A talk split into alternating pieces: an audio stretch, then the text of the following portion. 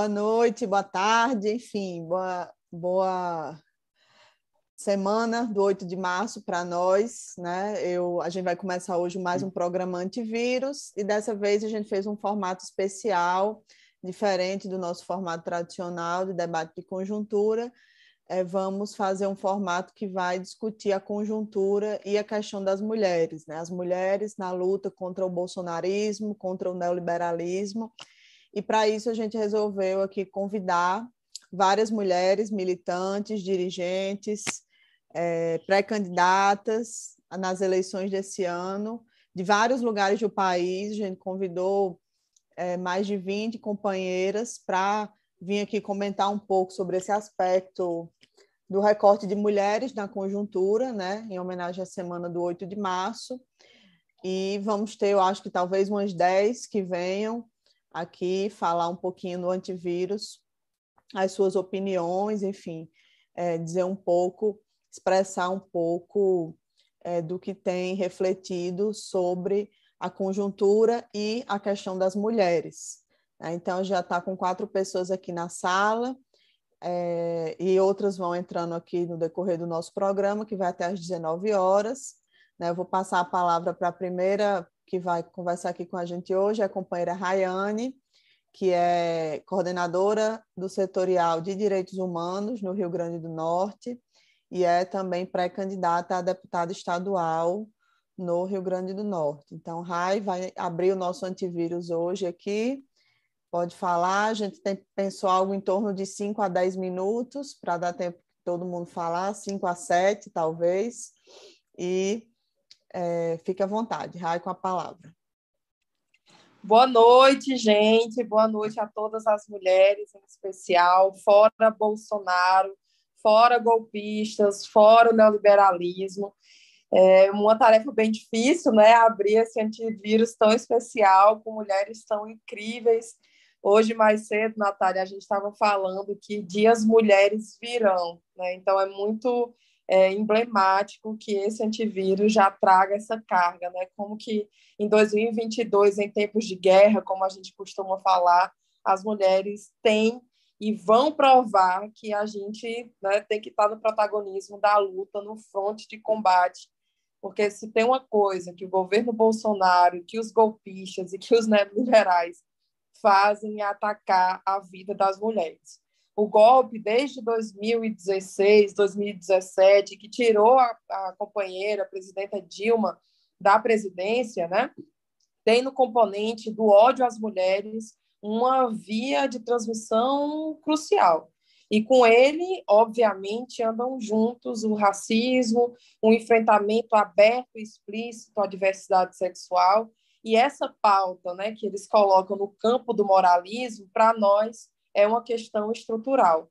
A gente que constrói o partido das trabalhadoras e dos trabalhadores em uma perspectiva radicalmente socialista, sabe, nós sabemos que não tem como pensar um outro mundo possível sem trazer os debates das mulheres, da população negra, da população LGBTQIA+, da população indígena para o centro do debate. E aqui, nesse tempo que a gente tem, Natália, eu estava pensando, né, o lugar que eu falo e da onde eu estou falando. Eu estou falando de um Estado, o único atualmente, que é comandado por uma mulher, a professora Fátima, que é a primeira governadora de origem popular. E isso né, é muito sintomático quando os ventos que acabam soprando partes das velas dos nossos companheiros querem nos colocar para uma outra direção, para a gente fazer amplas alianças, larguíssimas, com quem quiser, esquecendo o que essa turma fez, né, muito recentemente. E é muito importante nós afirmarmos que a gente chegou aqui a vencer o Rio Grande do Norte com uma chapa de esquerda, democrática, popular, e nós podemos levar essa experiência de vitória para frente. Né? A gente tem todas as condições de trazer esse debate para o nosso campo. Não tenham dúvidas que, se a gente quer dias melhores para as mulheres, não é com essa turma que nos colocou em uma situação absolutamente de barbárie que a gente vai conseguir. Hoje, é, a gente teve um encontro do Lula com os movimentos de mulheres. E é muito importante né, ter atenção a esses movimentos e como nós, as, todas as pesquisas mostram que a resistência a Bolsonaro e o próprio movimento do Ele Não foram determinantes para construir a resistência a esse governo que se perpetua. Então, as mulheres elas não têm que liderar apenas porque nós somos a maior parte das eleitoras. Nós temos que liderar porque os principais, as principais atingidas por essa política de morte somos nós, em especial as mulheres jovens, negras e que compõem a diversidade sexual. E já para ir encaminhando nossa fala, a gente está também num estado muito privilegiado. Primeiro a ter uma eleitora, o primeiro a eleger uma prefeita, mas isso não se reverte é, na prática política dessa democracia burguesa limitada. Na Assembleia Legislativa do Estado, nós só temos três mulheres eleitas, né? E dessas três mulheres, a gente tem uma companheira petista. Se a gente for levar isso para a esfera federal, a nossa grande companheira, grande liderança, Natália Bonavides, foi a única mulher eleita nas eleições de 2018 e é uma mulher de esquerda, né? Isso de oito vagas. Então, não tem como a gente pensar em reconstruir o país, reconstruir né, as nossas relações, especialmente para as mulheres, sem né, nos implicarmos numa luta muito intensa para ampliarmos a nossa presença nesses espaços de representação, que de fato não nos dão tudo, mas são trincheiras fundamentais na luta de classes. E, por fim, é importante ter atenção uma última coisa: com que feminismo a gente vai? Nós não vamos resolver as situações dramáticas do país com o feminismo de caráter liberal, com o feminismo de caráter burguês. É necessário um feminismo radical, socialista, que entenda que as demandas de raça, né, que as demandas da questão de diversidade sexual são estruturais na nossa condução, na nossa forma de enxergar o mundo e a vida. Então, é muito importante que a gente se pergunte que mulheres estarão sendo mobilizadas para participar desse pleito. Né? Se o jogo agora, para usar a analogia do Game of Thrones, é das mulheres, que mulheres são essas que vão estar sendo né, colocadas para essa disputa? E de nosso lado, é com muita animação, com muita força, que a gente está se colocando né, para fazer esse caminho, para conquistar uma cadeira socialista, petista, profundamente comprometida com as lutas do povo com a defesa da classe trabalhadora aqui para a Assembleia Legislativa do Rio Grande do Norte. E eu não tenho dúvida que as companheiras que me sucederão aqui também têm muita disposição para a gente ajudar a enfrentar essa barbárie, né? É, sem recuar, sem ter medo e com plataforma máxima, porque é o que esses tempos de guerra nos pedem. É isso. Obrigada, Rai. Para quem está chegando agora, a gente está num antivírus hoje que, com um formato especial, né? A gente tá, convidou várias mulheres que vão, são dirigentes políticas no PT, na CUT, que é, são pré-candidatos ou constroem pré-candidaturas de mulheres para a eleição desse ano, para comentar um pouco aí as suas impressões sobre a conjuntura com esse recorte de gênero, né, em homenagem à semana do 8 de março. Então, a gente vai ter algumas dessas companheiras falando aqui no programa de hoje, e a próxima é Thaisa, que é secretária de Mulheres da CUT-DF. Thaisa. Boa noite, Natália. Boa noite, minha companheira Thelma, que a gente se vê aqui na luta todos os dias. Minha, minha pré-candidata à Câmara Distrital aqui no DF. Inês, Suelen, Rayane, a pandemia nos distanciou, mas é um acalento desse 8 de março a gente saber que em diversas partes do, do país, em diversas cidades, a gente tem companheiras na mesma luta e no mesmo objetivo, né? Ninguém melhor do que nós mulheres entendemos o que, que foi esse impacto desastroso do governo Bolsonaro na nossa vida, né? O governo Bolsonaro, o desgoverno Bolsonaro somado aí à pandemia, foi sinônimo de morte e fome, né? Não é à toa que, pelo Brasil afora, o tema da carestia, da importância, né, de, de você ter uma segurança alimentar, de você discutir o direito que as pessoas têm à comida. É, e a comida saudável, ela voltou com força total nos últimos anos, porque a gente voltou até a população no mapa da fome. E aí, num país onde a maior parte da classe trabalhadora que está em situação de desemprego ou em situação de emprego é, vulnerável, muitas vezes sem a carteira assinada, tem uma enorme quantidade da população vivendo do que a gente chama de bico, a gente tem um número ainda muito significativo de famílias que são chefiadas por mulheres que estão aí se virando para conseguir é, entrar no supermercado com a mesma quantidade de dinheiro do mês anterior e conseguir fazer a compra, né? Tem sido um desafio de absolutamente todas nós. E quando a gente fala de como é que a gente discute ah, os direitos das mulheres nesse momento, onde a sociedade está toda passando por pelo impacto desse desgoverno, pela falta de emprego, pela piora da qualidade de vida, fica cada vez mais exprimida a pauta das mulheres. Eu vou dar um exemplo. A gente vai ter agora, no dia 1 ou dia 4 de abril, o break dos aplicativos, que são trabalhadoras e trabalhadores que estão numa situação de, de exploração no mercado é, bastante limite.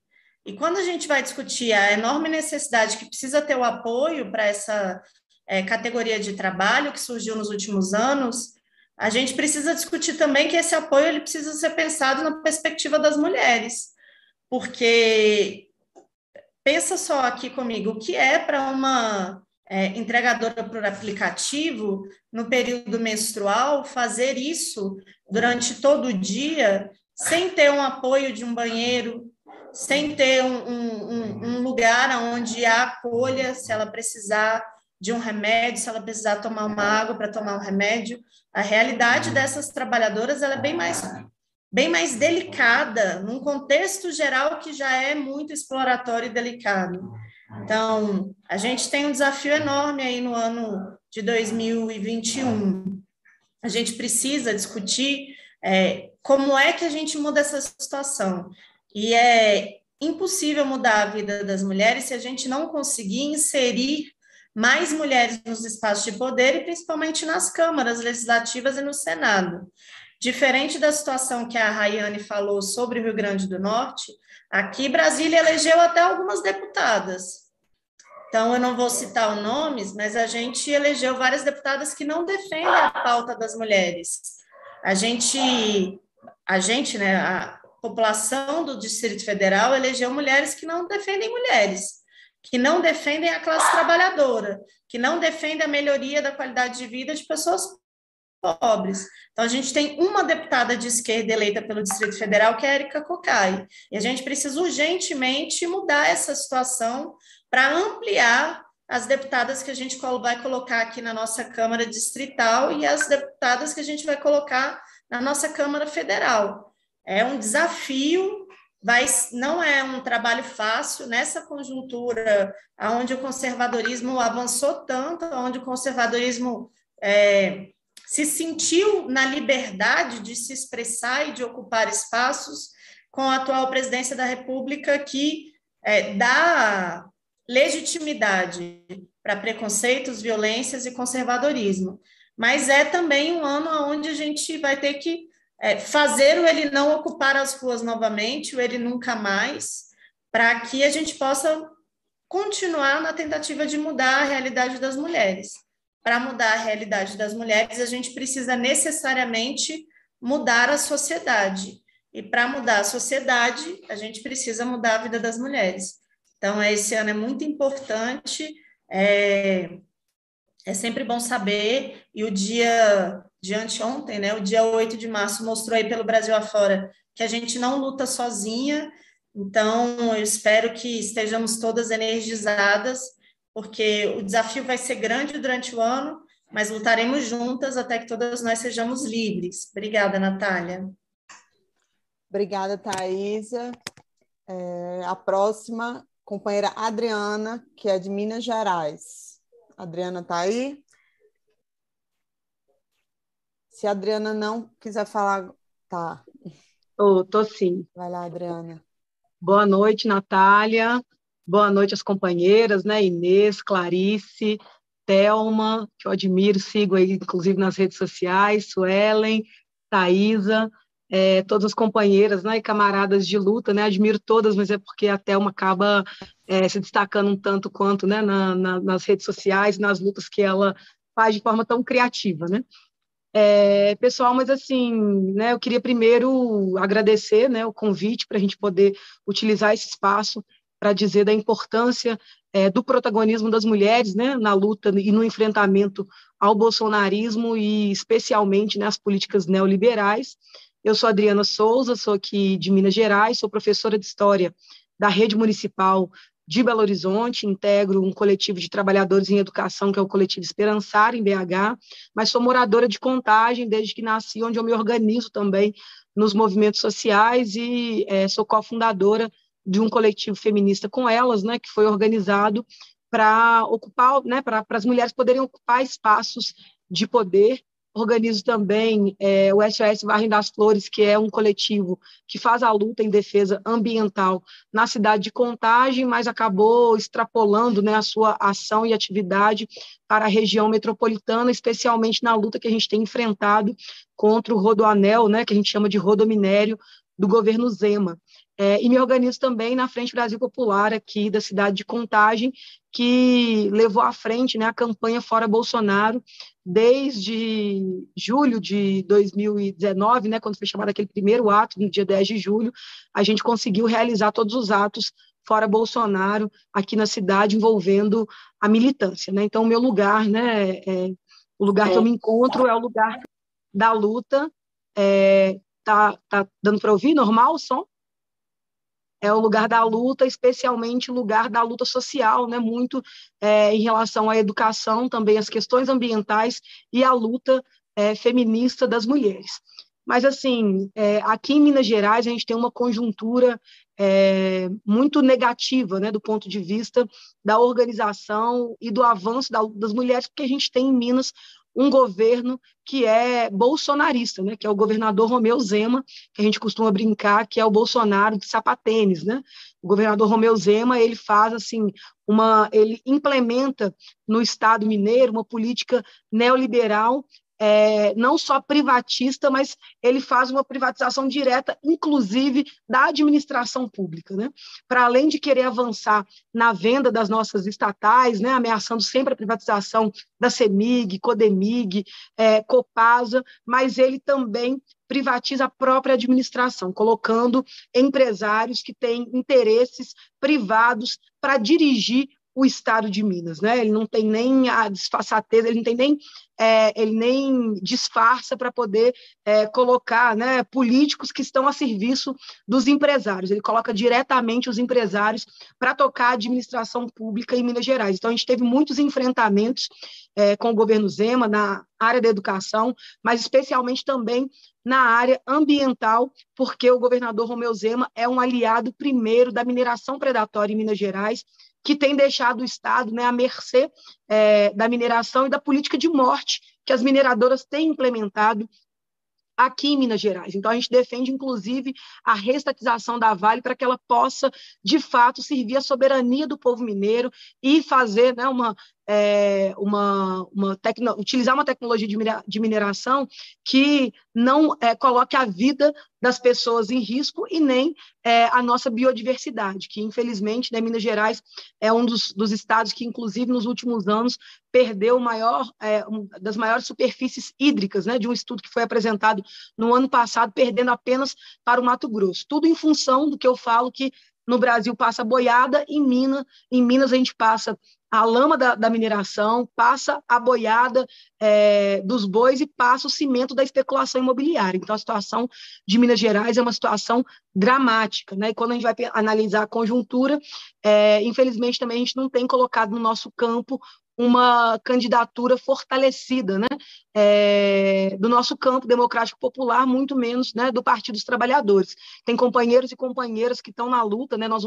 nos colocamos também na luta por ter uma candidatura própria que vai apresentar um, um, um projeto democrático, popular e avançado para Minas. Temos alguns companheiros que colocaram o nome à disposição, mas infelizmente assim, a gente vê por parte é, do partido, das lideranças políticas, é, do PT aqui em Minas Gerais, que parece que a gente né, vai caminhar para ter uma aliança com o Calil, que é prefeito de Belo Horizonte, e que, infelizmente, não faz, não estabelece uma política democrática popular.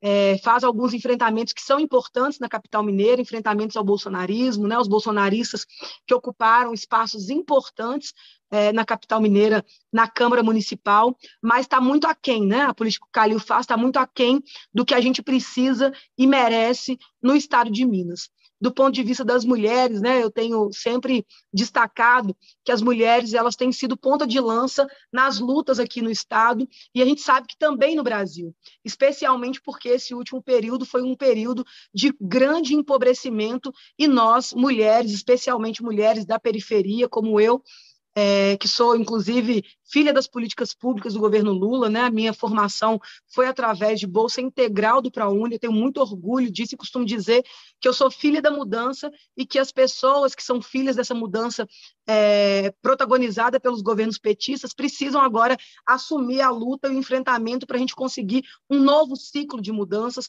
que vai é, ser liderado pela periferia que foi incluída nos governos petistas. Né? Então, a gente sabe que nós, mulheres periféricas, somos também as mais atingidas diante das políticas neoliberais e de retiradas de direito. Então, desde reforma trabalhista, reforma da Previdência, é, a reforma né, que implementou toda a terceirização, tudo isso a gente sabe que quanto mais precário é o trabalho, mais ele é ocupado pelas mulheres. Então, a gente sabe também que nós, mulheres, somos também as, a maioria, né, que estamos à frente das famílias, né, é, que estão é, na linha da pobreza e da miséria. Então, a gente chefia a maior parte das famílias que estão é, pobres e miseráveis hoje, ao ponto de que, assim, eu, eu tenho sempre falado que as pessoas parecem ter naturalizado a volta da miséria, né? A gente não via os pedintes passando nas nossas casas, né? E hoje isso é uma coisa cotidiana, as pessoas passando, pedindo alimento, batendo na, nas portas das casas e a gente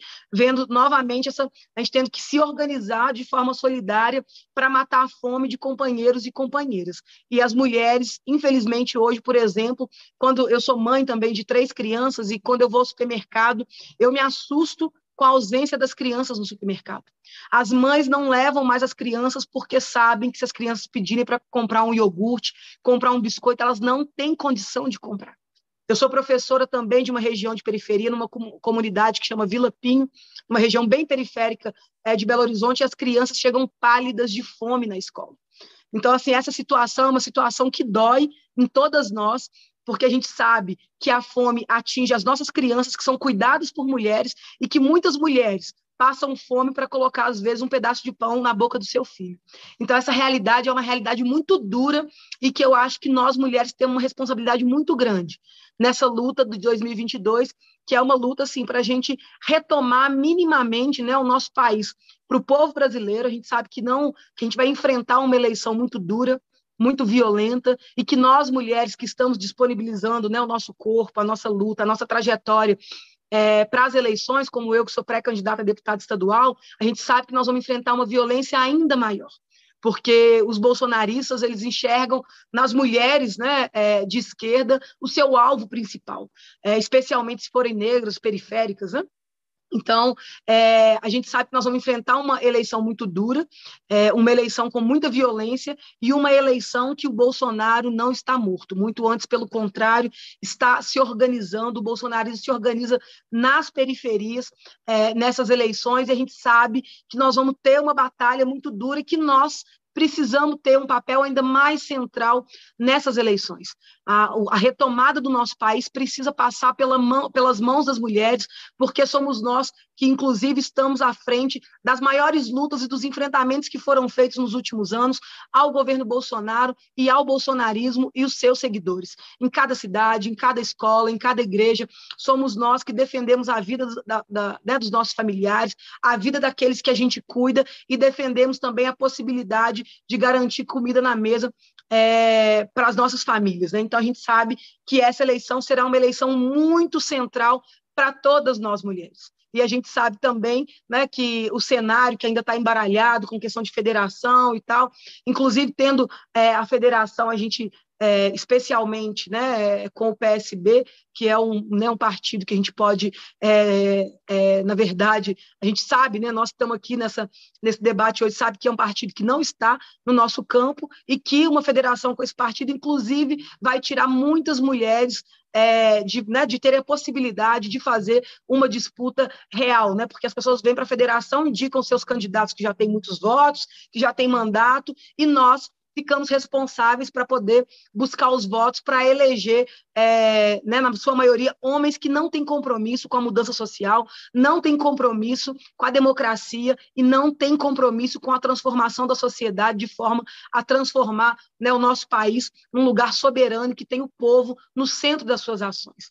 Então, eu acho que as mulheres, a gente tem assim, uma responsabilidade muito grande. Né?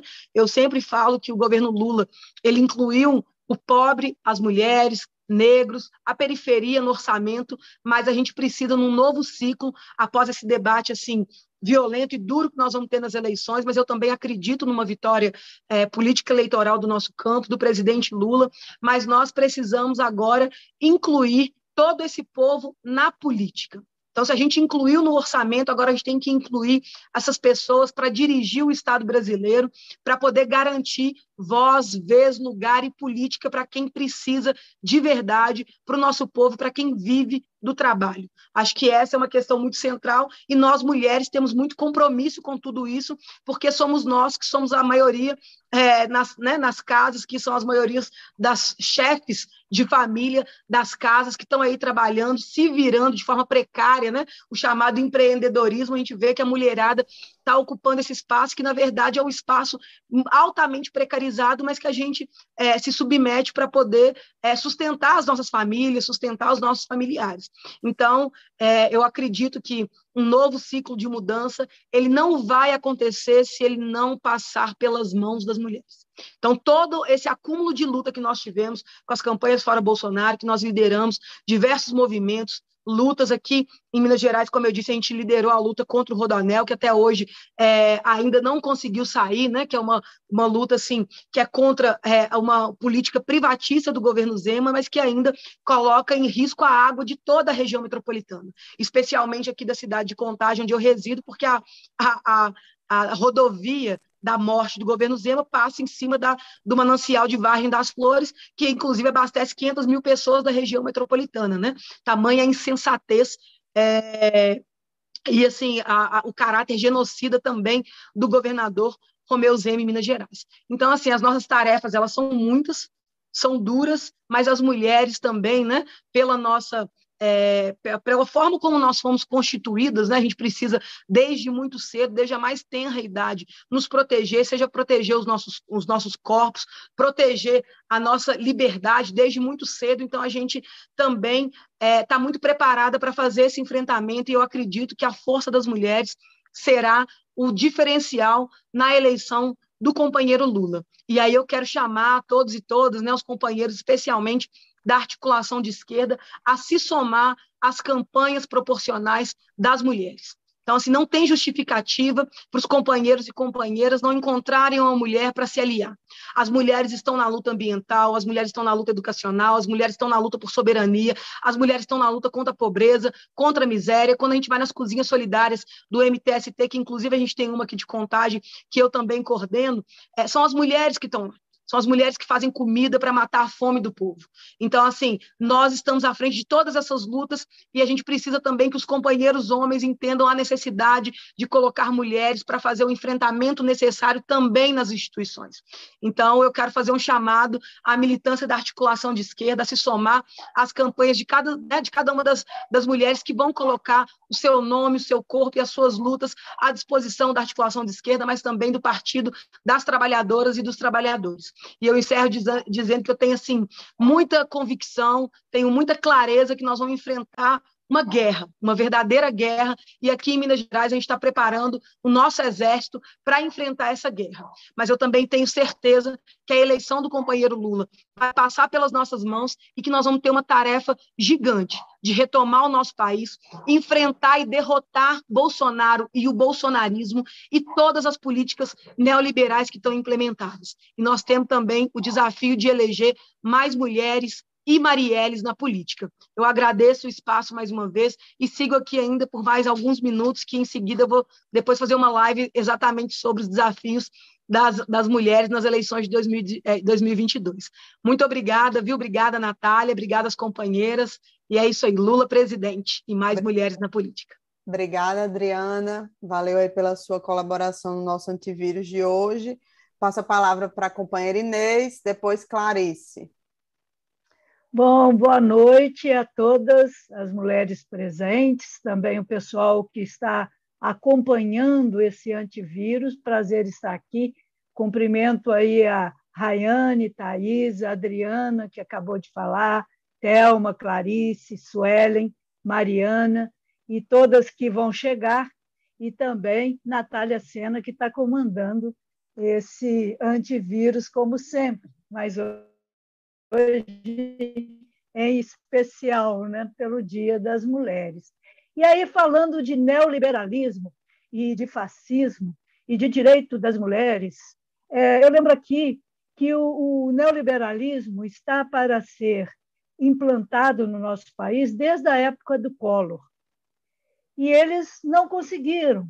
E tentaram com com o Fernando Henrique, não conseguiram, algum, deram alguns passos, mas não conseguiram do jeito que eles queriam.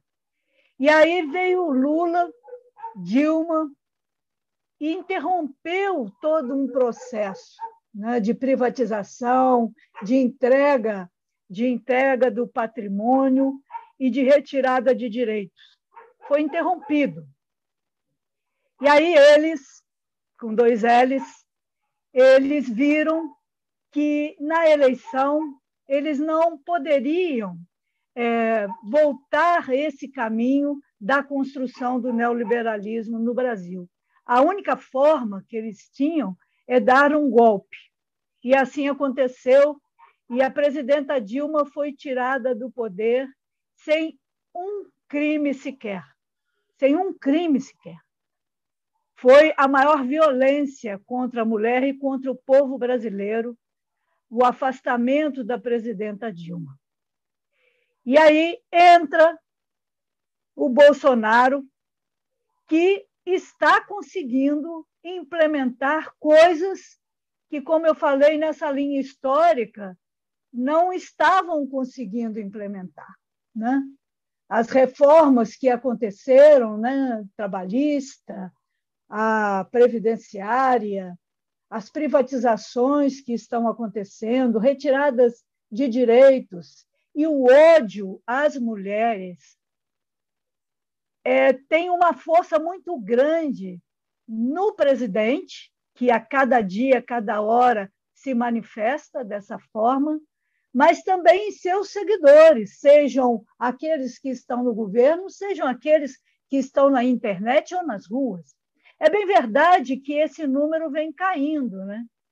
Ele vem caindo e tomara que caia cada vez mais, e nós precisamos trabalhar para isso, porque precisamos voltar ao caminho que estávamos trilhando anteriormente com os governos Dilma e com os governos Lula.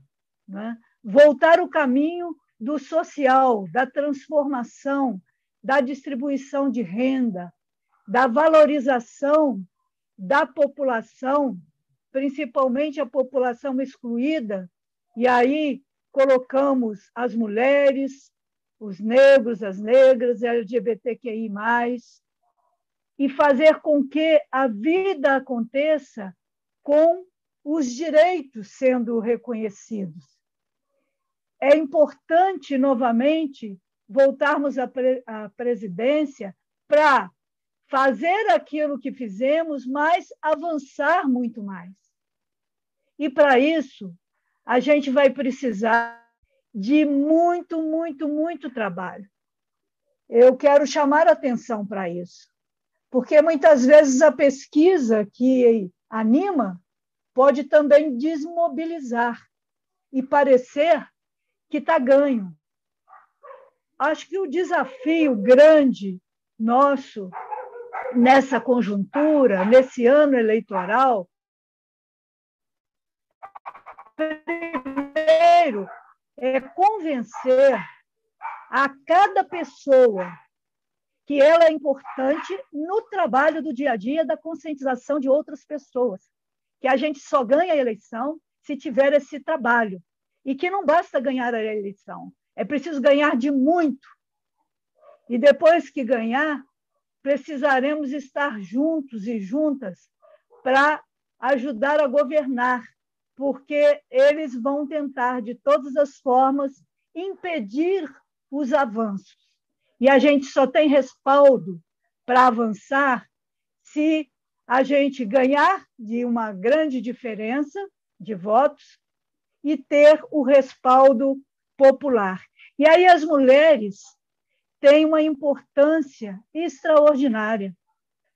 Nós, além de sermos a maioria da população, a maioria do, da, dos eleitores, nós temos uma força de convencimento, uma rede de interlocução muito grande. E no dia a dia nós podemos fazer avançar entre as mulheres e entre a sociedade como um todo essa, esse entendimento da importância do trabalho diário na construção de um novo Brasil que passa pela eleição do presidente Lula.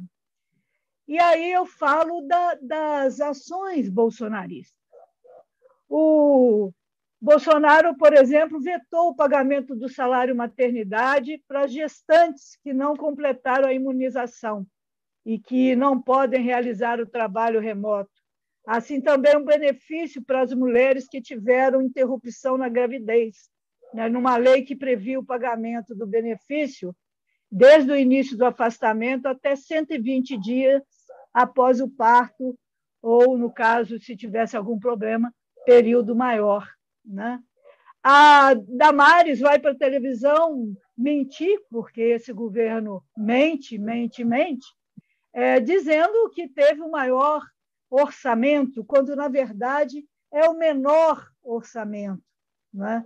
É, na prática, o orçamento é 43,2 milhões, é mais de três vezes menor do que em 2020, quando foi de 132,5 milhões. Então, a gente tem que desmascarar e mostrar que o Bolsonaro não é um, um doido, um louco. O Bolsonaro ele está ali representando um projeto e um projeto que tem é, ressonância e ligações internacionais de outros governantes, outros líderes mundiais que querem retroceder à Idade Média. A mulher sendo colocada como a, a dona de casa, a recatada, a do lar, a que tem cidadania inferior, a que não tem direitos, a que é responsável sozinha pela educação dos filhos, a que ganha menos, mesmo exercendo trabalho igual. Existe é, no mundo, a nível internacional, forças querendo que isso aconteça. E aí é muito importante porque cada voto, cada convencimento, cada vitória tem a ver com pontos a menos nesse projeto. Num projeto que acha que, por exemplo, democracia e república é coisa de comunista. Chegando a isso. Então, Bolsonaro aqui no Brasil representa isso. E Lula representa o avanço, representa o respeito interno com o povo, do povo para com o governante, e respeito dos outros países para com o nosso país. E isso é muito importante para avançarmos cada vez mais nos nossos direitos. Portanto, eu penso que este é um momento especial. Quero agradecer aí o antivírus porque o maior vírus que temos que combater é o Bolsonaro e o bolsonarismo, que é maior né, que o Bolsonaro, está na cabeça das pessoas, no modo de agir, de falar, de construir coisas antidemocráticas, é, preconceituosas, violentas. E nós precisamos avançar, Por isso, parabéns. Vou beber um gole de água aqui.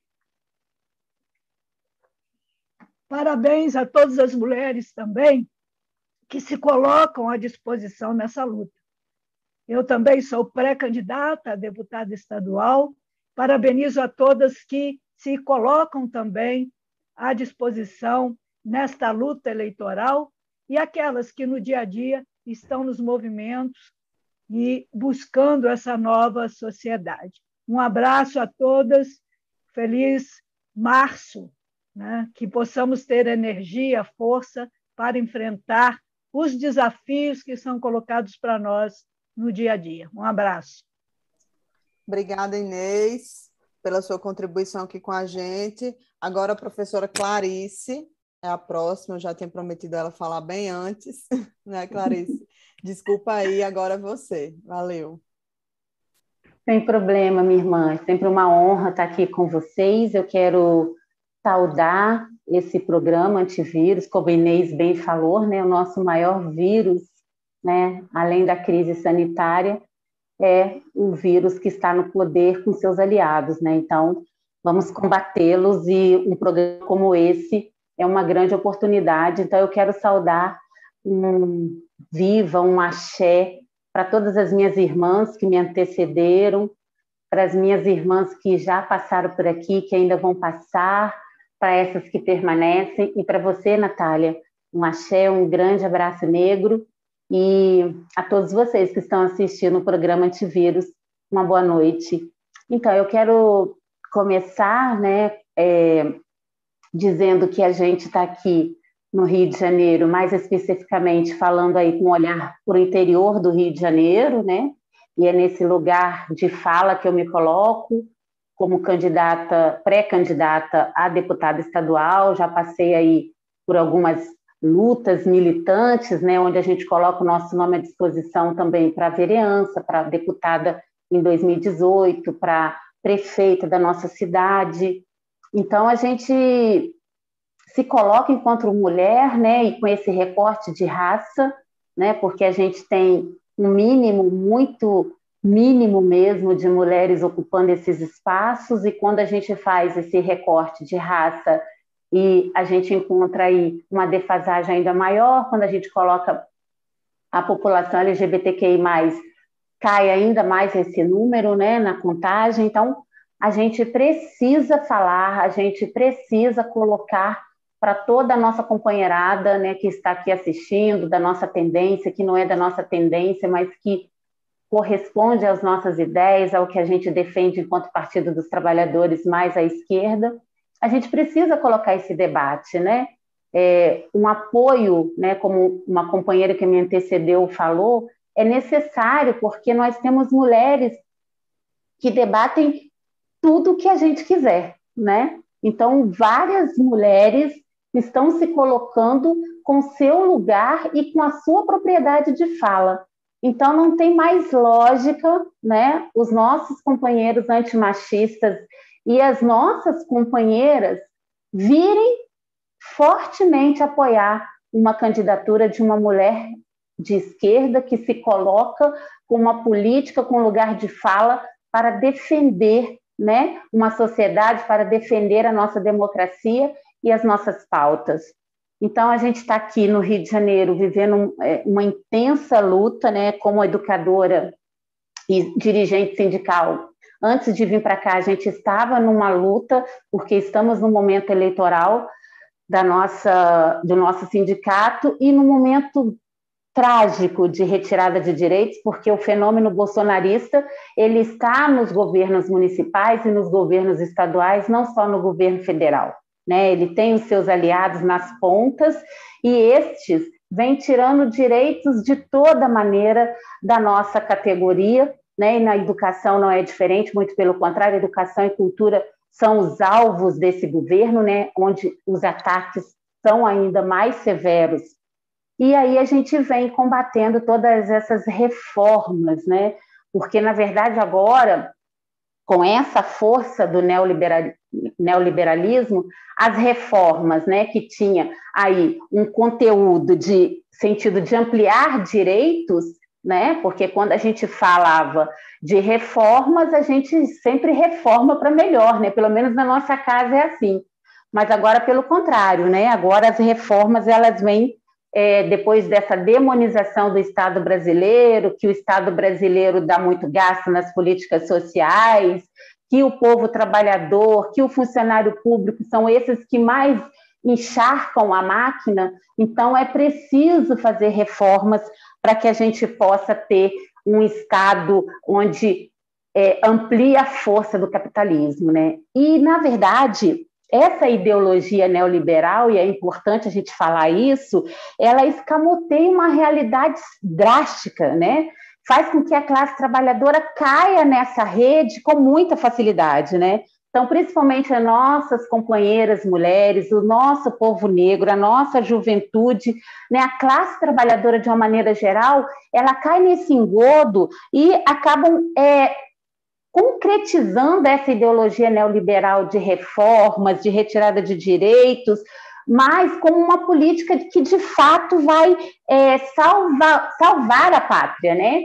A gente não pode esquecer que esse vírus que está no poder, né, que a gente nem é bom ficar falando muito nome que traz azar, esse vírus, esse governo, ele acaba é, é, é, vindo com uma perspectiva de, de desenvolvimento econômico, né, de desenvolvimento social, mesmo não tendo nada na prática, mas acabou que convenceu a maioria das pessoas, né, principalmente a segurança pública, né, que armar a população era o ideal para é, é, acabar com a violência, né, que cortar na carne da classe trabalhadora era o fator preponderante para a gente poder ter um Estado desenvolvido.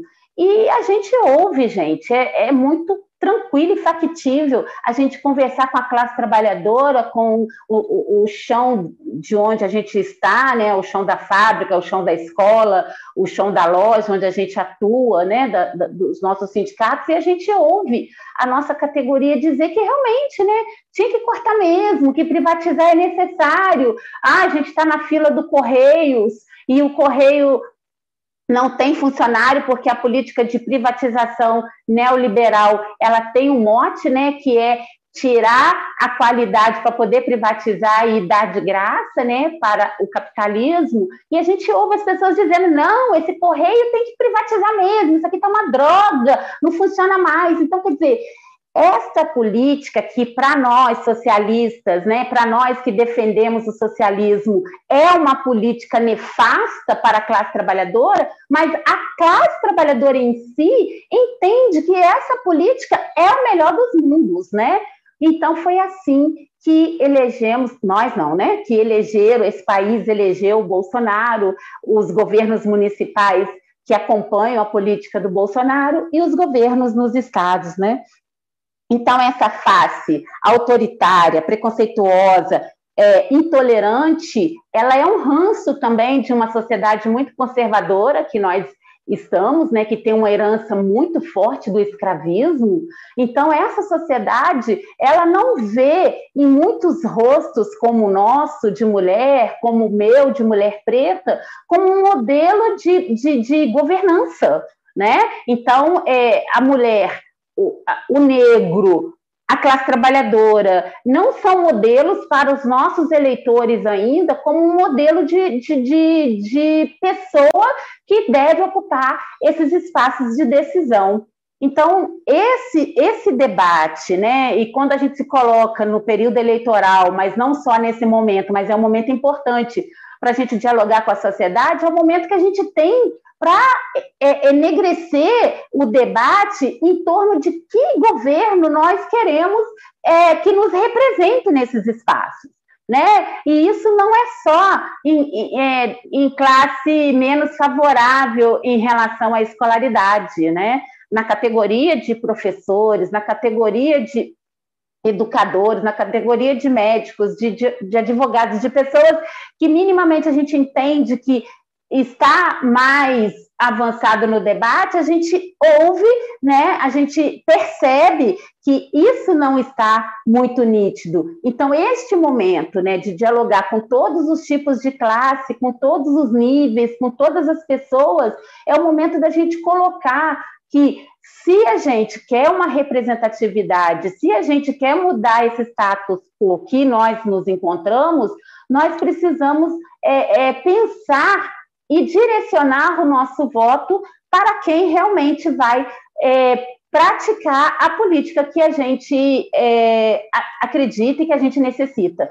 Mas mudar essa realidade não é nada fácil, né? Falar é muito fácil, a gente grava o nosso discurso o tempo todo, né, nas mentes e nos corações, mas efetivamente, quando a gente abre as urnas, a gente ainda tem um número muito pequeno né, de pessoas da classe trabalhadora, pessoas é, de mulheres, de LGBTQIA, de pessoas que realmente têm a cara e o projeto do povo eleitos, né? Então, essa tarefa da gente derrubar o bolsonarismo, de derrubar o neoliberalismo, de convencer as pessoas que esse estado de exceção, que esse projeto necro que mata, que escolhe as vidas que vão viver e vão morrer, não mais serve. A gente precisa mudar em um momento importante, não somente, né? Isso eu acho que é importante a gente falar, mas é um momento, é as nossas escolhas para quem vai nos governar. Então, nós precisamos é, enquanto mulheres, né, nos unir fortemente, porque eu, como outras companheiras que me antecederam, acredito que nós mulheres iremos fortalecer esse debate da candidatura do nosso presidente Lula, né, da pré-candidatura dele e no momento certo na candidatura dele, porque eu acredito que as mulheres em 2018, né, isso já tem dados, né, é só a gente fazer um levantamento que a gente vê que as mulheres elas tiveram uma ponta fundamental para a eleição de Bolsonaro, né? Nós fizemos um discurso muito forte do ele não, agora a gente tem que voltar com esse discurso do ele nunca, né? Ele nunca, ele nunca e nem esse bolsonarismo que está em outros atores. Então, a gente precisa levar, de fato, mais fortemente esse debate para as ruas, e isso vai acontecer na união das mulheres, né, principalmente nós, mulheres petistas, nós, mulheres petistas da articulação de esquerda, precisamos somar força no nosso debate, levar um debate unificado para essa sociedade, porque nós temos essa política para apresentar para a sociedade e nós sabemos como fazer isso, que é com um projeto realmente voltado para acabar com esse estado mínimo, com esse estado necropolítico, com essa política de morte que mata a nossa juventude negra, que assassina as nossas mulheres, que não apresenta nada é, de melhora, né? nada, nem um lugar onde a gente possa ver uma perspectiva de mudança. Então, nós já estamos cansados, nós queremos respirar, e esse ano de 2022 é um ano fundamental para a gente é, alavancar a nossa luta e realmente mudar esse esse país né, que, que está sufocando, né? A gente está sem ar e a gente não aguenta mais essa política nefasta, né?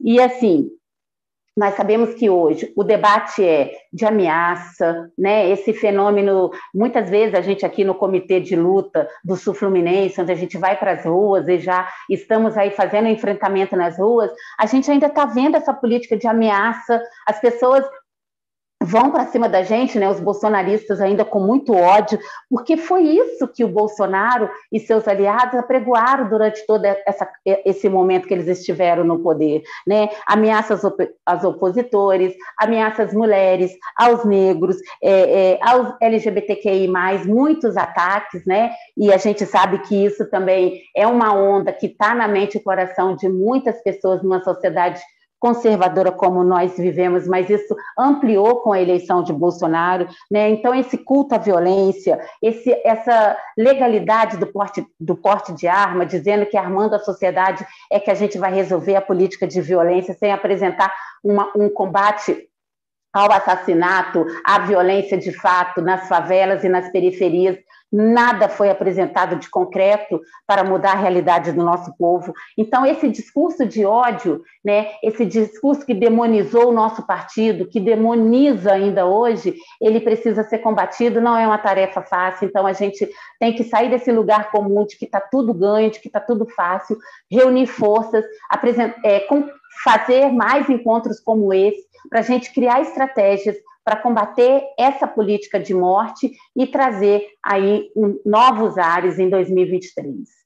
Então, eu vou ficando por aqui, agradecendo muito a Natália, a todas vocês, minhas irmãs, que estão aqui comigo, e dizendo que eu vou ficar mais um pouquinho, mas eu vou ter que sair, porque hoje eu estou num momento muito feliz também, né? É uma sobrinha se formando aí é, em direito, então é uma honra para nós, porque vai ser mais uma militante nessa área tão burguesa. Então, muito obrigada, é, Natália, obrigada, minhas irmãs, e vamos seguindo. Obrigada, Clarice. É, agora vai é, contribuir um pouco aqui com o nosso debate sobre mulheres e conjuntura política, Suelen.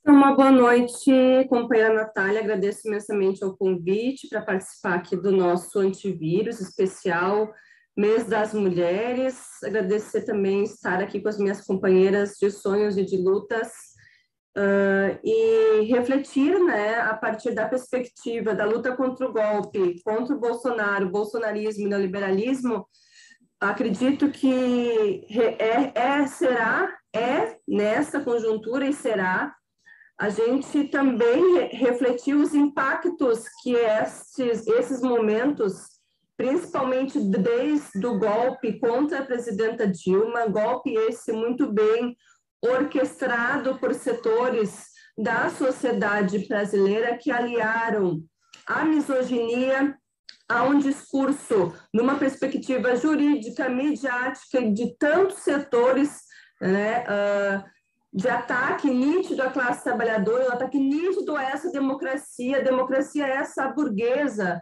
né, do mínimo na perspectiva né, de que nas eleições nós podemos exercer a cidadania escolhendo os nossos governantes. Desde a contagem de votos naquele dia, nós recordamos e nós bem lembramos que o golpe contra a presidenta não era um golpe contra a figura da presidenta, primeira mulher eleita democraticamente nesse país, mas era um golpe contra a classe trabalhadora. E, inclusive, esse debate precisa ser reafirmado em vários momentos quando nós encontramos companheiros, inclusive, né, que menosprezam o debate de como foi estratégico para esses setores articulados também em torno da violência política de gênero contra a presidenta Dilma, contra as nossas companheiras que estão na linha de frente nos parlamentos, seja nas câmaras dos deputados, seja nas assembleias legislativas, seja no espaço da presidência da República e o quanto essa violência política articulada com a misoginia e, e outras discriminações, como, por exemplo, o debate de raça, o debate sobre sexualidade, deram uh, estatura para o que hoje nós chamamos de bolsonarismo, né? ou seja, setores que se articulam em ataque nítido à classe trabalhadora, ataque nítido às nossas vidas. E aí eu queria trazer uma, algumas reflexões a partir desse ponto, né, que, de, que pensar 2022 numa perspectiva que a classe trabalhadora possa voltar uma disputa política na perspectiva das eleições, com mais mulheres nesses espaços de construção e de representatividade política, nesse ano que completamos 90 anos do voto feminino, ou seja, do direito de votar e ser votada, é também a gente refletir sobre que democracia liberal nós temos e que democracia radicalizada nós vamos precisar construir no nosso programa, na nossa fala. Não quero Luiz Inácio Lula da Silva numa perspectiva de que pensar a democracia é pensar no Brasil aonde nós não tenhamos jovens negros sendo executados pelo Estado brasileiro com a mão da polícia, com as armas do Estado, é pensar que esse país não haverá democracia enquanto nós, mulheres, sejamos vítimas de violência das mais, das mais diversas e que nossos corpos não tenham valor, sendo um país como o nosso, com que estamos, infelizmente, num ranking do quinto país onde mais se mata mulheres pelo fato de sermos mulheres, ou seja, não haverá democracia sem a gente atacar, obviamente, refletir e que o nosso discurso e a nossa, o nosso programa reflita a condição das mulheres da classe trabalhadora nesse Brasil. E esse Brasil que, obviamente, dialoga com, essa, com os nossos irmãos latino-americanos, com as mulheres que aqui lutaram, as companheiras argentinas, o debate sobre a legalização do aborto, do quanto temas estratégicos precisam estar na nossa pauta, precisam estar na nossa construção, porque a perspectiva do bolsonarismo e do neoliberalismo é ataque às políticas sociais, é ataque à classe trabalhadora e ataque a questões que são centrais na nossa vida. Então, nesse sentido, eu acredito que nós temos um dever histórico de pensarmos pauta máxima na perspectiva das mulheres da classe trabalhadora. Pauta máxima é revogar a reforma trabalhista, é debater o tema da reforma da Previdência, o quanto isso impacta diretamente a vida das mulheres. A PEC 55, o quanto ataca diretamente saúde, educação. Educação essa que bem a, a, a companheira Adriana apresenta, que nós a nossa geração é fruto de políticas públicas de acesso à educação e ensino superior. Se nós não fizermos um enfrentamento nítido nesse momento, nós estaremos comprometendo as próximas gerações a pensar a educação como uma forma de emancipação Uh, na perspectiva de acesso a direitos. Então, pauta máxima no enfrentamento à violência. Nós, mulheres da articulação da esquerda, temos um dever histórico na perspectiva de promoção de políticas públicas. Tivemos a nossa companheira Irine Lopes, ministra de Estado, construindo política pública de sul a norte desse país, nós temos o dever de refletir e de, obviamente, né, ter esse legado como a nossa base, mas nós vamos precisar avançar na perspectiva de políticas para as mulheres, porque o Brasil é outro, a classe trabalhadora é outra, os impactos do neoliberalismo na América Latina e no Brasil impactaram diretamente a vida das mulheres. A pandemia trouxe uh, um impacto ainda maior na questão dos cuidados, na questão da saúde, nas questões de tantas acesso aos direitos e à justiça social. Ou seja, minhas companheiras, acredito que nós, mulheres da articulação esquerda, nós, mulheres socialistas, nós, mulheres do campo de esquerda, teremos um desafio gigante de pensar um programa que dialogue com a nossa realidade e que o companheiro Lula represente esse programa e que as nossas candidaturas das nossas companheiras possam ter uma plataforma comum na perspectiva de defesa da classe trabalhadora e das mulheres de norte a sul desse país. Então, nós estamos diante de uma disputa de concepção de Estado, de disputa sobre democracia, e democracia nos pilares que nós temos hoje não nos serve mais. Eu não vou, não pretendo estar construindo um processo onde nós vamos naturalizar que a violação de direitos é um processo corriqueiro. E aí, obviamente, estou muito feliz que a Mariana, minha companheira aqui do Rio Grande do Sul, vai poder estar falando um pouquinho sobre a nossa experiência do Rio Grande do Sul, mas que democracia é essa onde a privatização da água, do bem comum,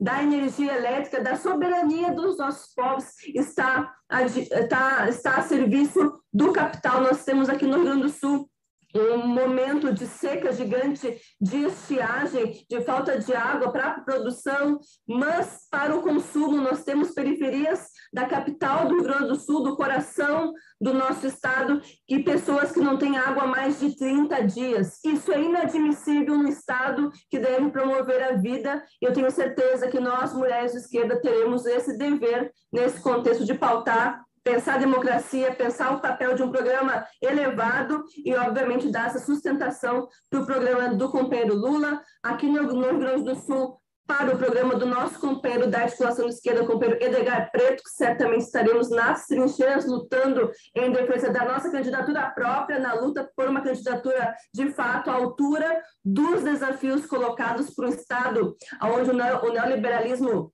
avança a passos largos e também, obviamente, de dar sustentação às nossas companheiras que disponibilizaram seus nomes e suas vidas para um projeto coletivo que as minhas companheiras da E do Rio Grande do Sul. Então, boa luta para todas nós, estou aqui à disposição. Muito obrigada, Natália, até breve, meninas. Obrigada, Suelen. Gente, eu pedi para a Jo entrar, ela estava comentando no chat que ela participou da, da reunião, que hoje aconteceu hoje uma reunião do companheiro Lula com as mulheres, né? E aí ela fez um comentário no chat sobre essa reunião. Eu perguntei se ela não poderia entrar para dar um breve relato sobre que é que ele falou, né, enfim, nessa reunião com as mulheres. Jo, faz esse informe para a gente, por favor. Boa noite, companheiras. Saudar a todas. Dizer que esse, esse, esse programa hoje está uma coisa assim emocionante de ver tantas mulheres, né, e comprometidas com a, com a nossa luta e colocando seus nomes, como disse Suelen, eu acho é, é fundamental, é importante. Então, é, Natália me chamou aqui, eu vou falar rapidinho, porque eu tô, vou entrar na outra reunião, que é para avaliar o 8 de março com os movimentos aqui em Recife. Eu sou João Menezes e integro articulação de esquerda aqui em Recife. É, sou da direção estadual e também sou é, feminista e me articulo é, na Secretaria de Mulheres do PT e, e também é, o Fórum de Mulheres de Pernambuco, que é ligado à articulação de mulheres brasileiras. Então, hoje, é, eu acho que estrategicamente, usando a semana né, do 8 de março, foi realizado em Brasília um encontro é, de Lula com as mulheres, em sua maioria mulheres do nosso campo, né? E as falas das mulheres foram muito potentes, como sempre, colocando várias questões, inclusive, que nós estamos colocando aqui, né, da, da questão da fome, é, do desemprego, é, da, ampliação, da necessidade de ampliação dos direitos, falando dos direitos sexuais e reprodutivos, falando também da questão da democracia, né, com, que não se faz democracia sem, sem as mulheres, e também é, denunciando o feminicídio, denunciando a morte né, dos jovens negros desse país, é, que colocam, obviamente, as mulheres negras é, numa situação de extrema dor, né, por toda, por toda a injustiça que é esse genocídio. E, enfim, várias questões foram colocadas, as companheiras trabalhadoras domésticas trazendo. Então, foi um momento assim muito muito pulsante mesmo da fala das mulheres é, do nosso, mais do, do nosso campo é, com Lula. Mas eu, eu queria destacar aqui que Lula fala, Lula se coloca como é, preocupado né, com, essas, com essas questões relatadas pelas companheiras todas naquele momento, e também é, fala e se compromete com a ampliação de direitos. Aí ele fala um pouco vago, assim, ele não vai muito no. Mas ele fala de paridade é, no legislativo. E eu acho que depois de mais de 10 anos né, que as mulheres vêm colocando isso, vêm falando isso, né, da necessidade da gente ter estratégia, não basta dizer é, que, que precisa aumentar, que não é representativo, que a gente tem do quantitativo de mulheres no legislativo, mas ele fala que, que assim, o México fez ele pensar essa viagem dele ao México e que não dá para a gente continuar reclamando que não tem mulheres, que não tem mulheres negras e que a gente precisa aí fazer uma reforma política que institua listas né, e que, é, dessa forma, coloquem a necessidade e pautem a paridade no sistema político. Então, eu acho que é, essa foi uma sinalização importante para nós. Ele fez outras em relação ao que foi aprovado ontem também, né, em relação ao garimpo em terras indígenas, é, se colocando contrário e, e, e se colocando como alguém que, que quem sendo eleito quer reverter esse, essa, esse desastre, mas essa, essa questão relativa a nós mulheres, especificamente do ponto de vista da, da paridade, eu acho que foi algo interessante, importante, porque não é só é, é se como, comprometer com instrumentos que venham modificar essa situação.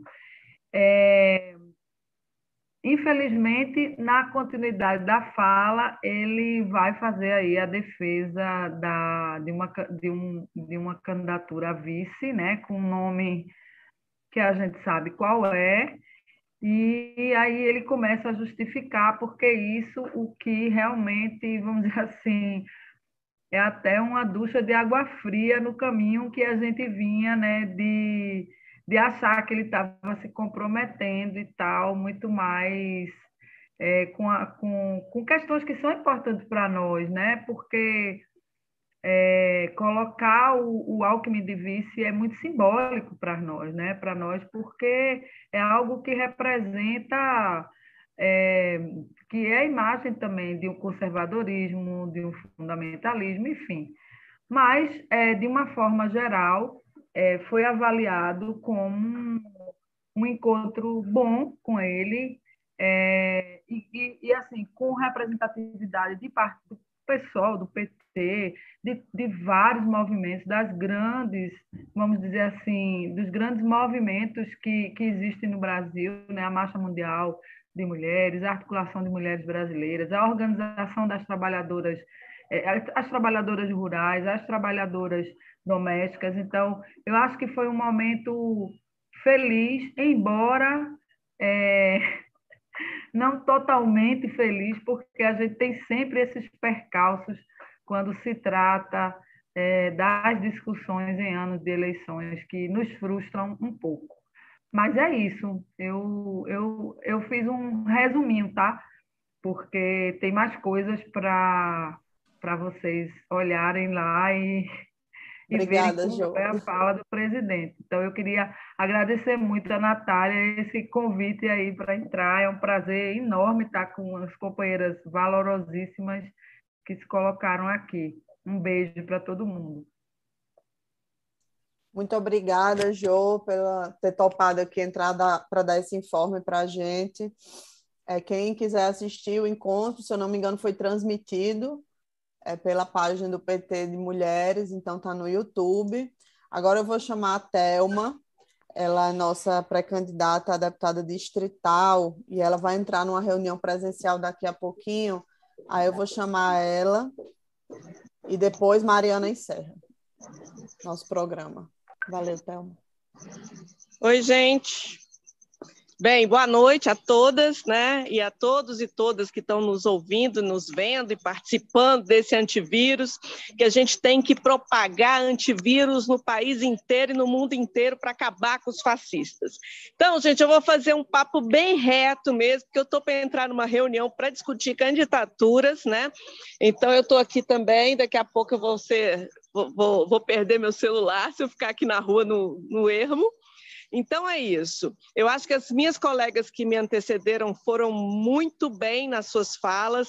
É, não dá para gente é, colocar qualquer mulher no parlamento. A gente precisa sim ocupar todos os espaços de poder.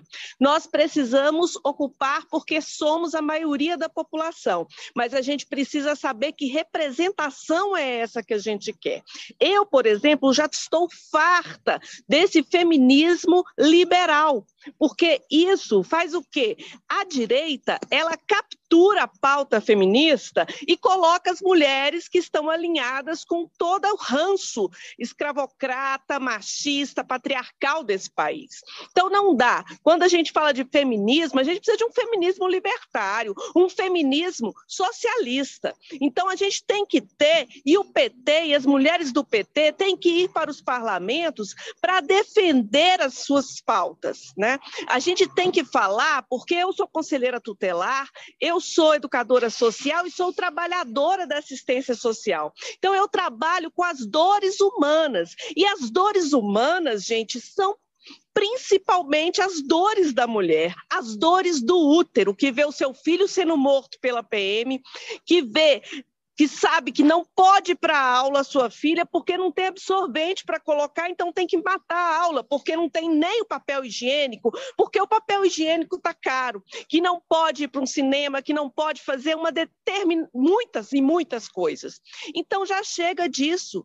A nossa pauta é a pauta dos direitos reprodutivos. A gente precisa discutir é, é, é essa massa carcerária que está aí. A gente precisa discutir que mais de 30% das pessoas que estão presas é por tráfico de drogas. Então, não dá para a gente ficar sem falar sobre isso. Nós precisamos trabalhar com a descriminalização da maconha, porque as pessoas estão lá presas por tráfico, mas não é um grande traficante, não. É porque foram pegos com baseado, com alguma quantia muito parca de, de, de, entorpecentes. Então, a gente precisa discutir isso porque isso impacta a vida das mulheres, isso impacta toda a vida da sociedade, isso acaba com as histórias de vida das pessoas, acaba com as famílias. Uma família que precisa ser ampla, que é diversa, porque a minha família eu fui criada por vó e por mãe, né?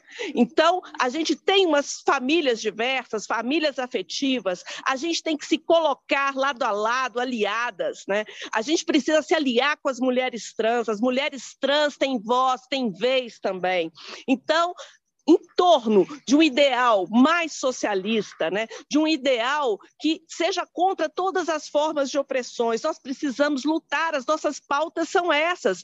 É pelo fim dos agrotóxicos na sociedade brasileira e nas plantações, que é o, o Brasil é um dos únicos países que permitem determinados agrotóxicos que são proibidos na Europa e nos Estados Unidos. Nós precisamos lutar, e é essa palavra, é lutar. E, mais uma vez, a gente precisa lembrar lembrar da companheira Dilma Rousseff, que foi uma grande mulher, uma grande presidenta, e foi destituída do seu cargo por conta do ódio, do ódio, do capitalismo. Foi destituída por conta do machismo, porque essa sociedade sexista.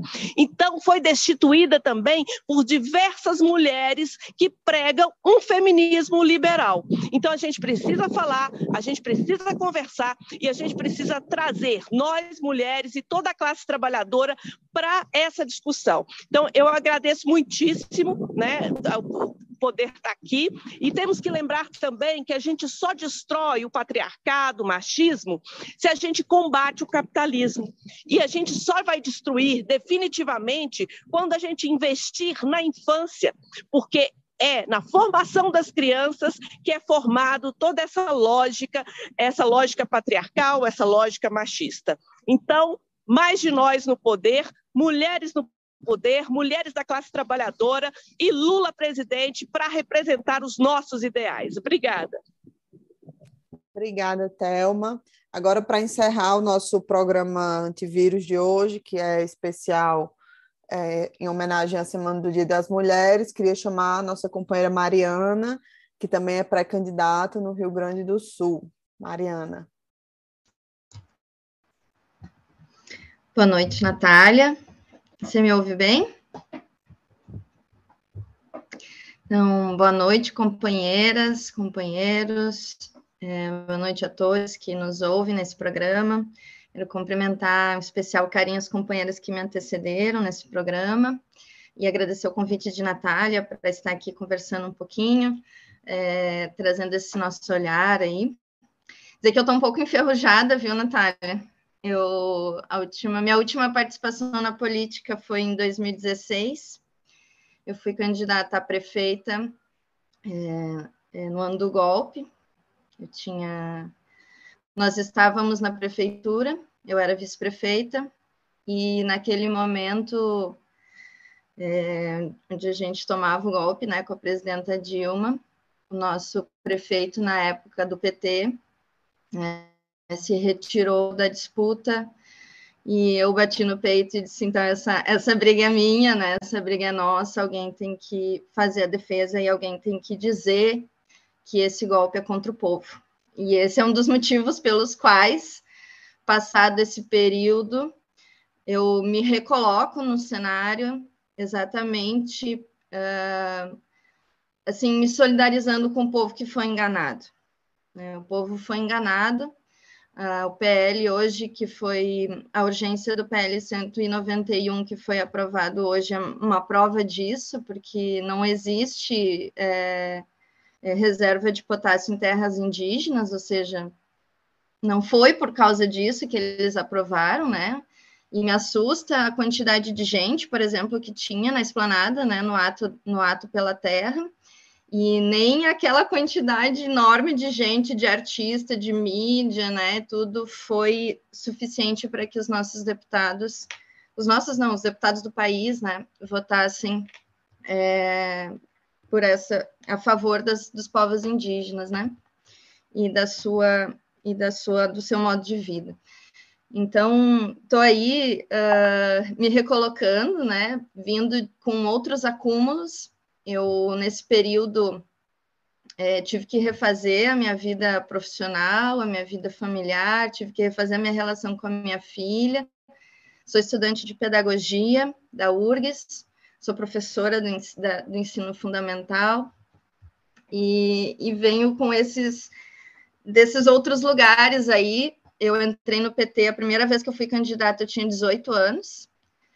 E, então, tem aí um, 20 anos né, de, de vida pública. É, com, com 22 anos, eu fui, fui vereadora e com 26 fui vice-prefeita. E militei por todo esse tempo por dentro do PT, né? Fiz muito, muito movimento de mulheres, participei de muitas instâncias. A Suelen, Suelen, nossa companheira desde o tempo da juventude do PT, aqui no Rio Grande do Sul. E esse outro lugar, né, que da onde agora eu tenho vindo acumulando de outros lugares aí políticos, também me, me permitem per, me permitiram ver que tem muito espaço, né? Tem muito espaço para fazer política, tem muito espaço para falar sobre o, o, o golpe, né? O, os, os desdobramentos do golpe e sobre as perspectivas para o próximo período. Eu, e aqui ouvindo as companheiras, eu acompanhei também a reunião hoje de manhã com o companheiro Lula, e eu não, eu não vou me repetir, porque esses dias eu perdi o sono, Natália. Tipo, na véspera aqui do dia 8, eu perdi o sono, assim, de exaustão mental, sabe? Eu, eu, eu acho que a gente está se repetindo, a gente fala e se repete, fala e se repete, fala e fala e fala. E a sensação que eu tinha e que eu tenho é que eu quero chegar num dia 8 de março e ter folga desse fronte do patriarcado, de ser professorinha do patriarcado. Porque quando a gente escolhe, quando a gente tem companheiros, né, que estão do lado da luta com a gente, em algum momento eles vão ter que assumir o fronte conosco, né? Ou seja, o que, o, que, o que a gente vê é uma repetição, a gente se explica, se explica, se explica e fala, fala, fala, fala que a gente está exausta, que a gente está cansada, né? Que, tem uma, que a pandemia nos colocou uma sobrecarga, que além do que estamos acumulando aí trabalho doméstico, estamos acumulando preocupação com os nossos filhos, porque não tem escola pública que chegue a tempo, né? É a, é a seca, a política pública do Eduardo Leite que não existe para a gente poder plantar o alimento. Eu vivo de agricultura de subsistência, eu planto meu próprio alimento. Esse ano eu não tenho, não tenho nem pé de alface para, nem não tive uma espiga de milho para comer esse ano. Eu e é, entende assim, onde é que está o estado? sabe? Uh, para atender as nossas necessidades. E, e, então eu fico. É isso que eu estou me questionando muito sobre isso, assim, né?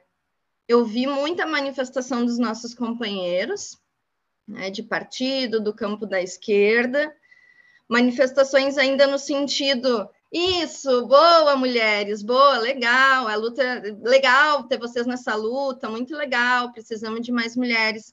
Mas efetivamente, é, é, quando que a gente vai ver os nossos companheiros assumindo conosco mesmo de verdade o fim do machismo, o debate do patriarcado, reconhecendo seus equívocos, né?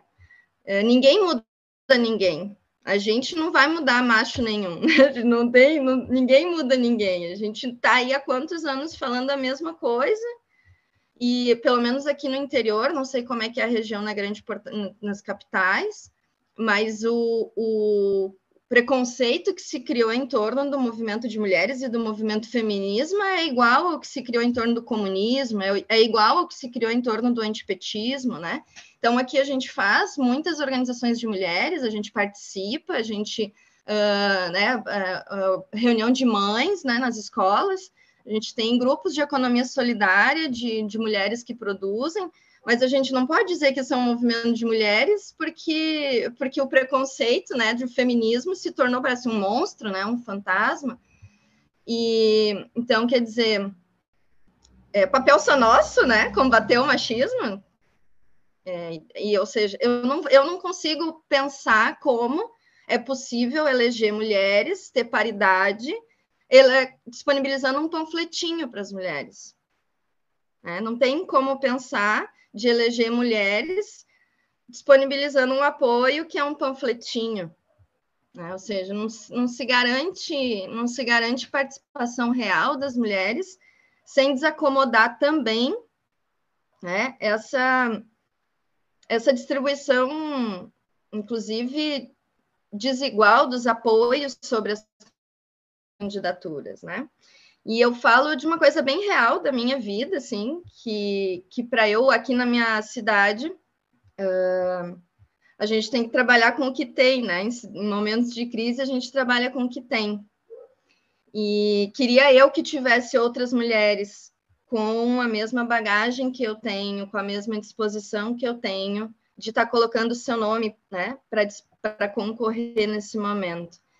Mas foi a minha possibilidade, né? Foi a minha pessoa, então, que se colocou. E só que para eu concorrer, eu preciso, eu sou mãe sozinha, né? Sou mãe sozinha. E é uma das primeiras coisas que eu construí com a minha coordenação de campanha é, foi muito mais do que dire... orientação política, né? Tipo assim, ai, Mariana, tu tem que seguir por aqui, tu tem que construir um discurso aqui, tu tem que, né? Tipo assim, gente, olha só, eu preciso de ajuda, eu preciso que alguém lave minha louça, eu preciso que alguém corte a minha grama, eu preciso que alguém pode, pode as minhas árvores, porque daqui a pouco vem o, o inverno, preciso de sol na minha casa, né? Coisa que eu faço sozinha, mas que se eu estou numa campanha, né? Se eu dedico o meu tempo para a política, o meu trabalho doméstico alguém vai ter que fazer, nem que seja os companheiros de campanha, né? nem que seja os companheiros de partido. Então, é sobre isso, né? Essa exaustão mental. A gente vive de exaustão mental nesse exato momento, né?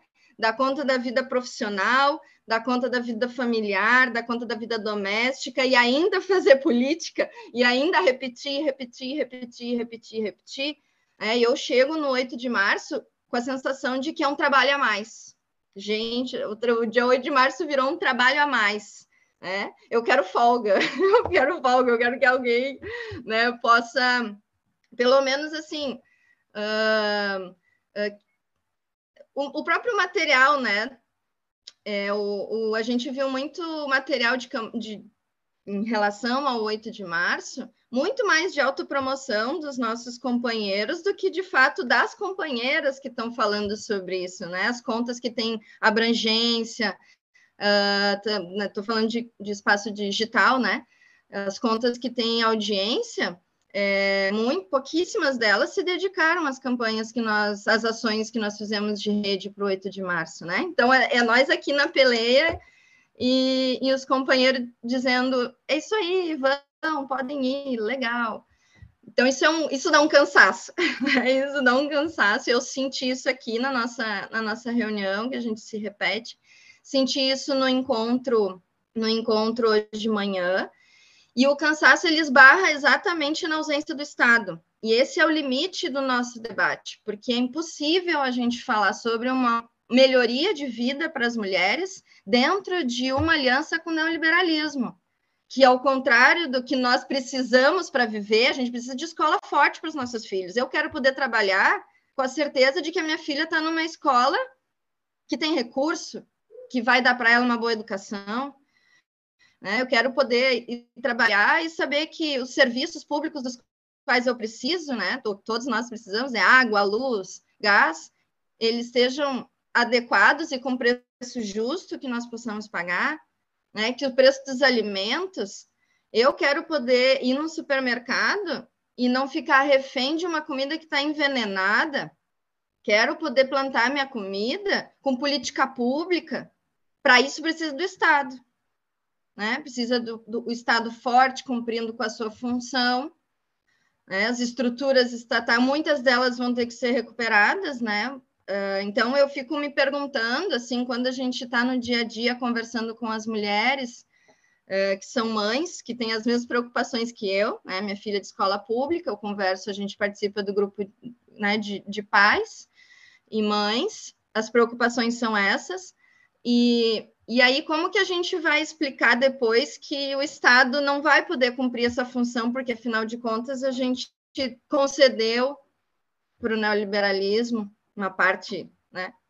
Então, assim, eu, eu me sinto muito preocupada nesse debate todo que a gente fez aqui com o papel do Estado, né? Nesse sentido, não, eu quando vice-prefeita a gente fez um esforço enorme de construir mínimas condições de gestão. E naquele momento tinha política pública, né? tinha o Estado forte, né? Nós tínhamos uma ministra, tínhamos secretaria, tínhamos acesso a recursos para desenvolver projetos. E dentro da prefeitura nós criamos, né, condições institucionais para desenvolver essas políticas públicas. Isso tudo foi né? Não existe mais. Uh, então, é, é, um, é um, tem muitos retrocessos, né? Que a gente vai se deparar aí nesse próximo período, já estamos, né?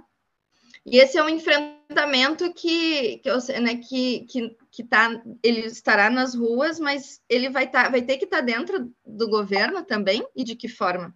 Né? Que espaço é mesmo esse que a gente vai ter? A gente vai precisar seguir com um panfletinho disputando migalha? Né?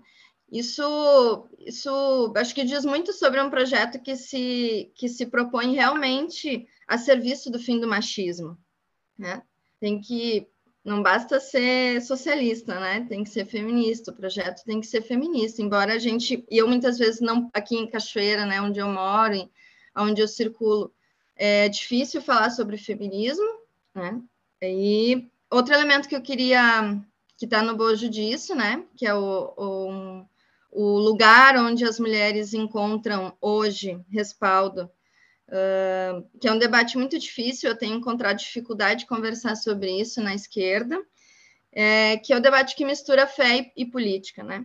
É, ou seja, tem um, tem um projeto teocrático de poder em curso onde o fundamentalismo se ampliou de uma forma extraordinária nos espaços de poder. E não só no parlamento, não só nas câmaras de vereadores, deputado, né?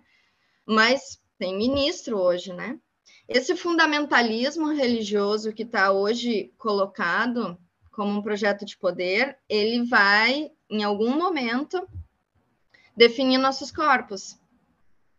Então, quando a gente fala de esse debate que a gente fala sobre religião não é para advogar pela causa da minha religião, né? não é para a gente cada um. Claro que a gente quer o direito de exercer o nosso sagrado, né? seja qual for.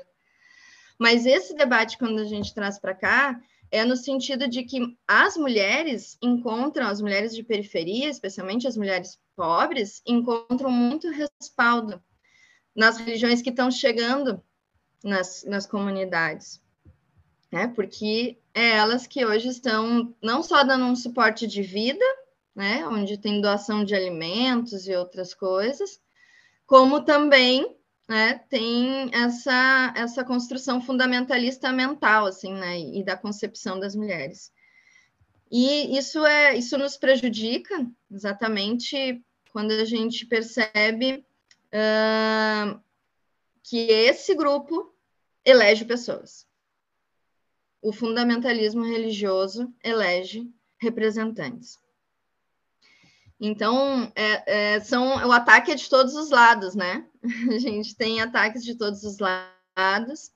Eu penso que, que é fundamental a gente reforçar os companheiros que estão do nosso lado, né? A gente, embora a gente não, ninguém muda ninguém, eu penso que tem uma, eu pelo menos quero acreditar que exista uma predisposição dos companheiros de nos ouvir, de nos atender e de reconhecer que a gente precisa é de investimento real para eleger.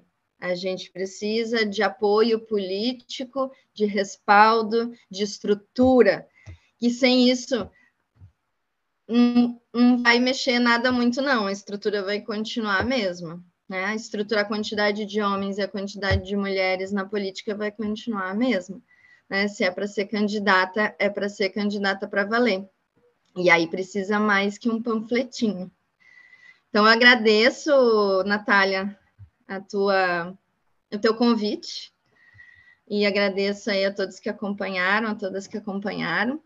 Essa luta é difícil, mas ela é nossa. Ela é nossa e cabe a nós aí fazer.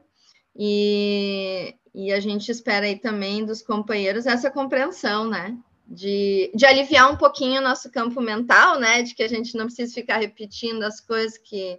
para ver se assimila alguma coisa aí para aliviar, para a gente poder fazer só política e direcionar o nosso foco é lá, ó, combater o bolsonarismo, é, combater o neoliberalismo, né? Afinal de contas, não é, o neoliberalismo não é um aliado das mulheres, e o nazismo, que já demonstrou que tem ainda muito ódio a sair do armário, mas que também atrás de um grande machão tem um grande covarde. Isso é importante a gente não sentir, ou pelo menos vencer o medo. Eu já tive medo disso. Quando eu saí em 2016, eu saí com muito medo. E hoje a gente, essas, ao mesmo que eles vêm colocando para fora, a gente também vem percebendo o quão covarde eles são. E isso nos dá força para seguir de pé, seguir firme e em frente. Muito obrigada e boa noite. Obrigada, Mariana. Então, gente, a gente com a fala de Mariana encerra aqui esse programa antivírus, né? O antivírus é um programa é, coordenado, feito pela Tendência Petista Articulação de Esquerda e que toda semana faz análise de conjuntura. Né? E essa semana, que é a semana do 8 de março, a gente escolheu fazer um formato diferente, que foi convidar as nossas mulheres da articulação de esquerda, que são pré-candidatas a deputada federal, a deputada estadual. Nem todas puderam estar aqui, mas a gente tem uma quantidade de mulheres, inclusive é bastante grande, né, comparada aos homens. Tem mais candidaturas de mulheres, pelo que a gente apurou até agora da nossa corrente. Né, e a gente quis criar um espaço aqui para ouvir, quem pudesse entrar, falar um pouco da sua visão, né, dos desafios que enxerga aí para essa conjuntura atual no que diz respeito à luta das mulheres, né, nesse enfrentamento contra o bolsonarismo, contra o neoliberalismo, contra o golpismo então, a ideia do programa de hoje foi essa, de dar voz aí às nossas lideranças femininas nessa semana do 8 de março. Acho que a gente cumpriu esse objetivo. Né? Trouxemos aqui, acho que umas 10, enfim, ou quase isso, mulheres que falaram é, e apresentaram a sua visão sobre a conjuntura. É isso, queria agradecer a todo mundo que assistiu, também a quem vai assistir depois, que sempre tem muita gente que assiste depois o programa, e a todas as mulheres que toparam aí comparecer e dar a sua contribuição para o nosso debate. Obrigada e boa noite. Até a próxima quinta-feira. Tchau, tchau, tchau.